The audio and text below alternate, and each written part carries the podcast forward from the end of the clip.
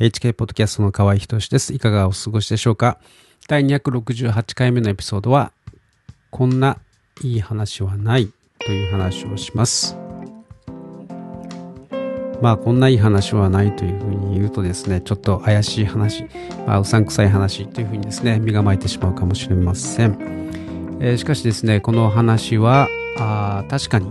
えー、まあ、聖書の話ですので、宗教の話はやっぱりそういう、えー、ご利益的な話かというふうにですね、まあ、思われても仕方がないんですけれども、まあ、でも、まあ、文字通りですね、こんないい話はない、これ以上いい話はないと、まあ、僕はそうやって、えー、思っているわけです。で、まあ、その前にですね、あの、この世の中にはいろんないい話がありますよね。でいい話があってですね、えー、まあ騙されたりもします。えー、騙され、騙されなくてもですね、えー、そこそこいい話というのもあります。しかしですね、えそこに愛があるかどうかというのがですね、一番のポイントかなと思うわけですね。はい。えー、まあ、聖書を読むとですね、いろんな法則というか、まあ、まあ、ルールみたいなものがですね、結構書かれてるんですけれども、まあ、神様は信じる人に対してですね、こう信じた通りになるというそういう法則を作られたんですね。えーまあ、イエス様はたくさんの奇跡をされたんですけれども、その時によく、えー、あなたの信じた通りになるようにというふうにですね、えー、言葉を発しているわけです。で、よく考は現実化するとかですね、そういうナポレオンヒルの、えー、本に書かれてる、えー、ところからですね、まあ、そう信じてる人が多いと思うんですね。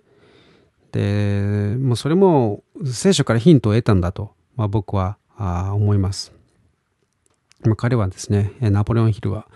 えー、後に、えー、悪魔悪魔を出し抜けだったかな、えー、悪魔との対話の本をですね、書いたんです。で、まあ、僕はその2冊とも読んだことはないんですけれども、その本の要約チャンネルみたいな、あの、説明、内容を説明している動画があってですね、まあ、それを見て、え大体内容を知ったわけですけれども、まあ、あの、大体正解なんですよね。正解、まあ、正解が書かれているわけです。で、まあ、悪魔という存在もですね、実は聖書の御言葉を使うんですね。悪魔は聖書の言葉をよく知っていて、えー、聖書はですね、神様の御言葉、あそしてそれは真理であって、えー、物質世界がですね、それに従うということを悪魔は熟知してるんですね。で、イエス様を悪魔が誘惑するというシーンが聖書に書かれてるんですけれども、そこでもですね、悪魔は旧約聖書から引用したんですね。旧約聖書の新明記っていうところから、引用してるんですよ。だから、我々はですね、誘惑するときも、あの、聖書の御言葉を使ったりとかね、するわけですね。そういうこともあるわけです。だからよく聖書の言葉を理解していないとですね、騙されてしまうわけです。まあ、文文脈とかですね、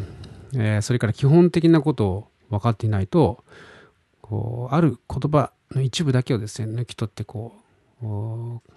誘惑してくるわけですね。騙そうとするわけですね。まあ悪魔がちょうどイエス様を騙した時もそういうやり方でした、えー、イエス様をですね、えー、宮殿の上に、えー、立たして神殿の上にですね、えー、立たしてえー、ここから飛び降りてみろ。聖書には、天使があなたを守るからというふうにですねえ、そうやって書いてある。っていうふうに、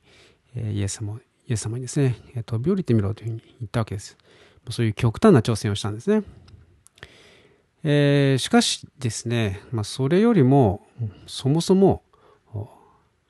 まあ、イエス様が言ったんですけれど、あなたは神を試してはならないとも書いてある。まあ、こちらの方はですね、えー、ま、ま、常識というか、ま、原則的なですね、ま、言葉なわけですよ。どうにもならない時とかですね、えー、そういう時に守られるかもしれないけれどもそのそれ以上にですね神を試すということはいけないんだと。と言ってですね、えー、悪魔を制したわけです。えー、またですね世界のすべての映画を見せて、えー、これらは私に与えられています私を拝むならあなたにこれを差し上げましょうというわけしたあわけですが、えー、世界中の映画、えー、つまりまあこの世界というのはですね現在悪魔が一時的に、まあ、限定的にですけれども支配権を持っているわけです、まあ、本当は人間に与えられたんですけれどもアダムとイブがですね神様に背いて悪魔側についたので、えー、悪魔はその支配権を盗んだわけです。まあ、だからこの部分は正しいんですね。正しいんですけれども、えー、もし私を拝むならあなたにこれを差し上げましょうという部分はですね、まあこれはどんなに誘惑されてもダメですね。えー、聖書にはあ天天地万物を作られた神の身を礼拝せよというですね、書かれている。まあそのようにイエス様が、まあ、答えたわけです。えー、まあ、よくですね、ミュージシャンとかハリウッド俳優とかですね、こう悪魔と契約をする、悪魔と契約をしたという人がいるんです。で、まあそれがこれですね。まさに。しかし、それは死ぬ時にですね、全てが終わるだけではなく、死後に永遠の滅びに行ってしまうわけです。まあ、だからどんなにこの世でですね、成功が欲しくても本当の神様だけを信じなければいけないわけです。まあ、こう何かと引き換えにですねという感じでこう誘われる時は、えー、注意が必要です。とまあこのように聖書の中でイエス様が受けた誘惑からですね学ぶことができます。悪魔は聖書から、えー、神様が与えた法則をですねえ神様が与えた御言葉を使ってですね、誘惑してくるわけですね。また、その神様が教えたこと、その教えをですね、それを抜き取って、えー、自己啓発などで、えー、教えたりします。で自己啓発の本がですね、ヒットしたりとか、えー、まあ、ある程度正しいというのはですね、やはり、その聖書のですね、え、まあベ、ベースに聖書の教えがあるからです。えー、御言葉を用いてですね、そこに、えー、まあ、独自の、まあ、ストーリーやですね、ひねりを加えたりして、えー、やってるわけですね。まあ、言い換えれば、えー、聖書のですね、最も良い部分を知らせずに枝葉の部分で人の関心を満たす。というものなんですね。まあ、それはお金とか人間関係とか、えー、健康や自分に関す、えー、自分に対するですね価値、えー、などについて、えの、まあ、関心ですねそれらを満たしてくれるわけですけれども、まあ、それらも重要です、えしかし最も大切なのは、え神様との関係、えなんですね。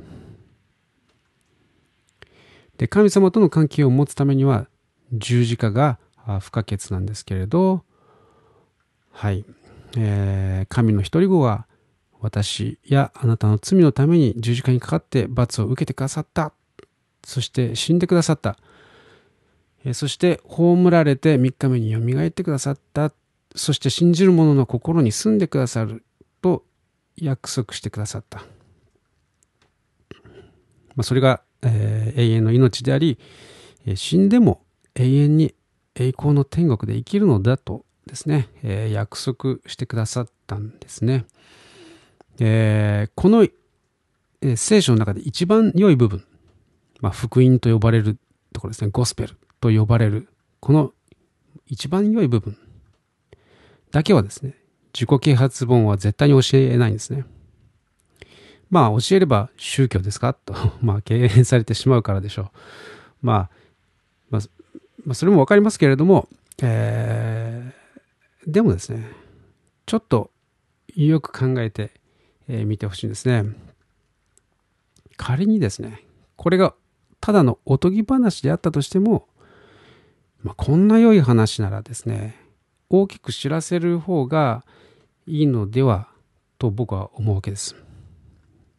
まあ、こんな良い話があるのなら、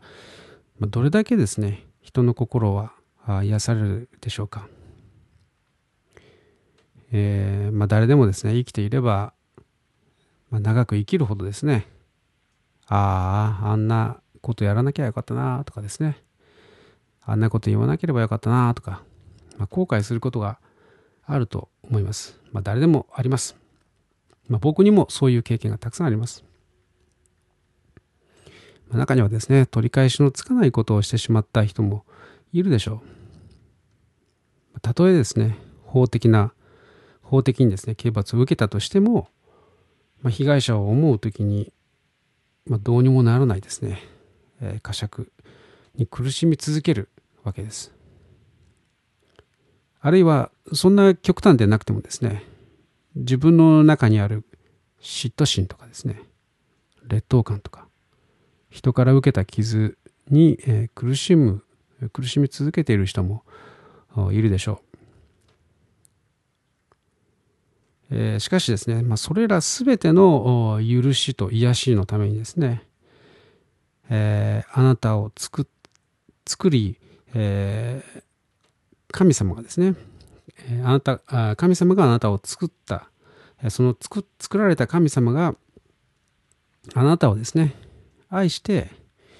え、代わりに苦しんでくださった。そしてそれを信じるなら癒され、え、許されると。まあ、万が一ですね、これがおとぎ話であったとしても、こんな良い話があるでしょうか。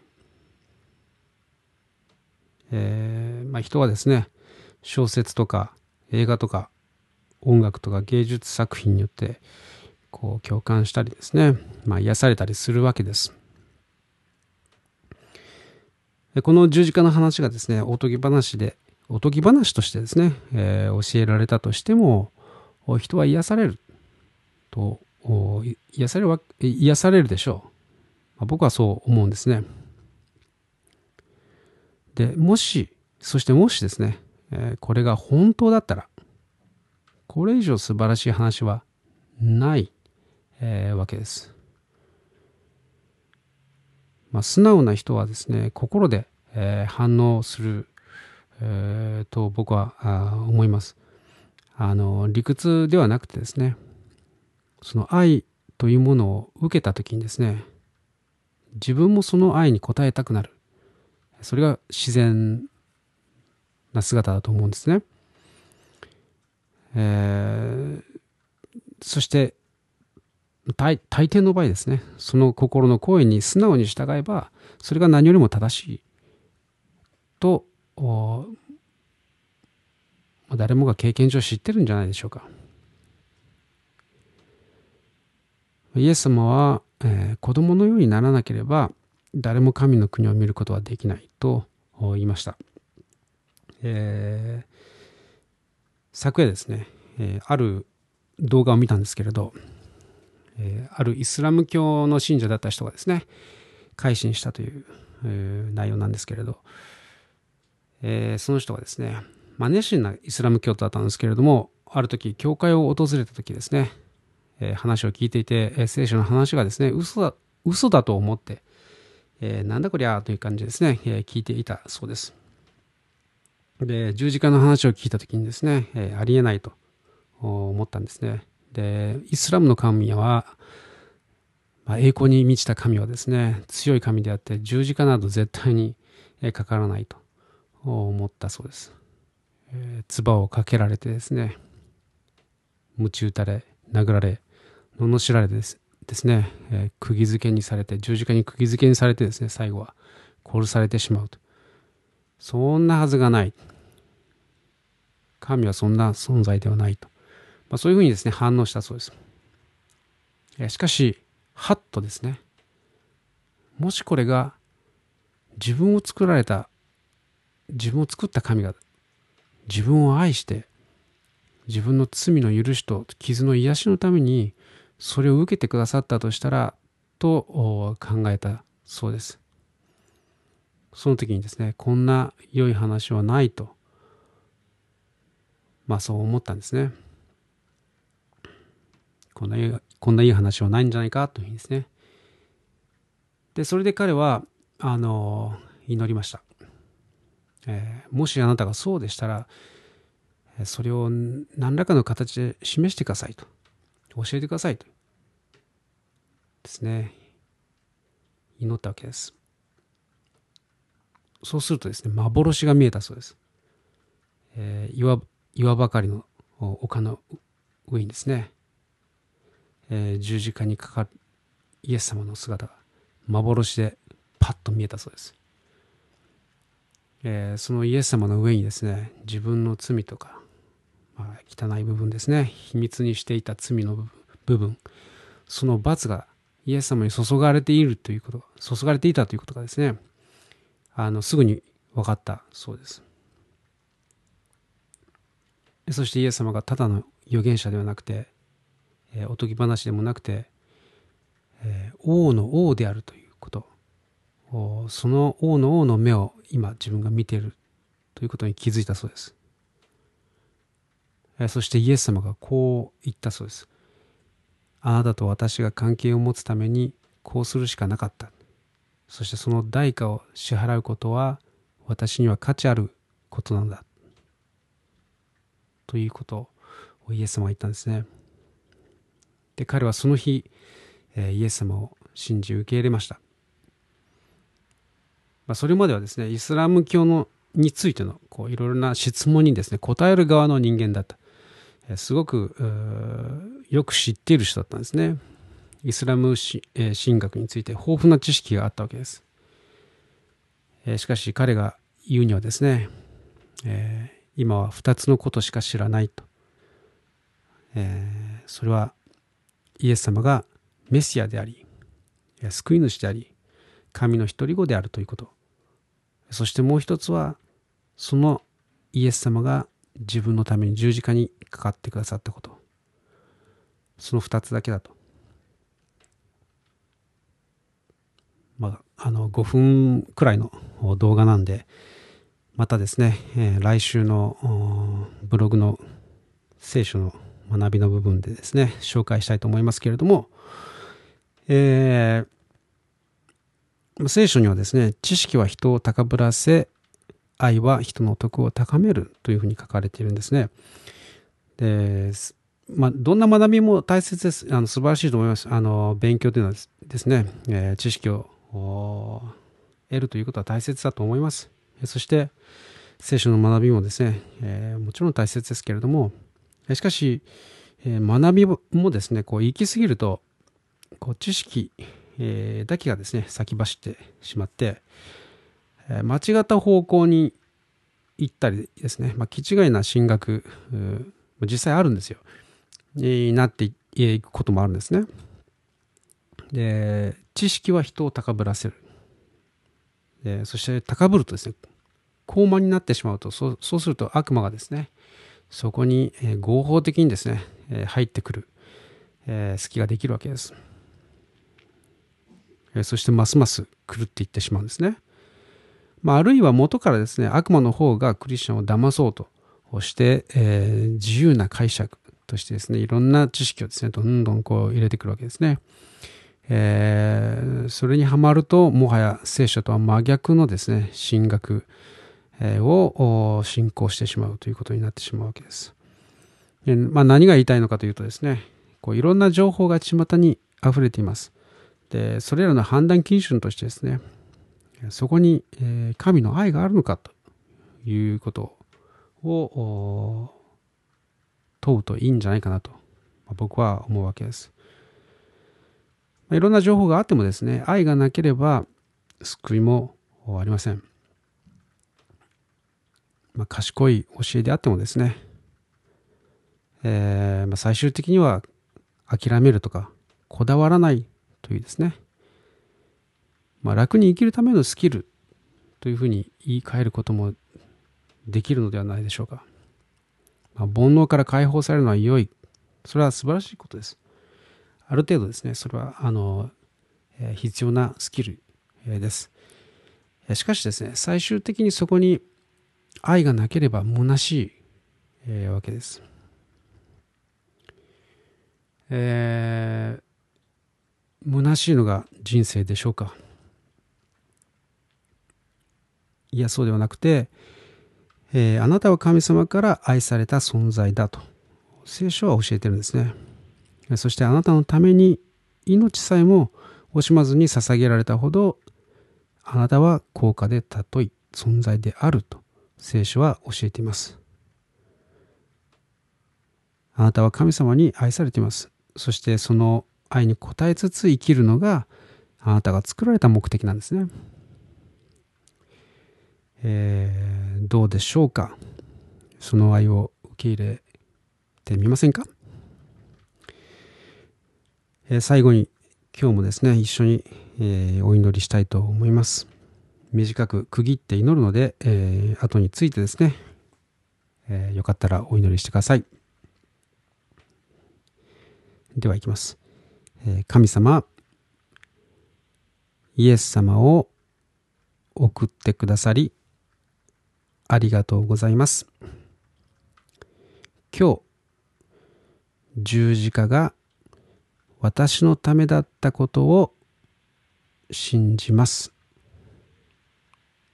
私の罪を許し、癒してください。これからあなたと共に歩みます。どうか導いてください。イエス様の名前によって祈ります。アーメン。えー、最後まで聞いてくださってありがとうございました。ではまた来週お会いしましょう。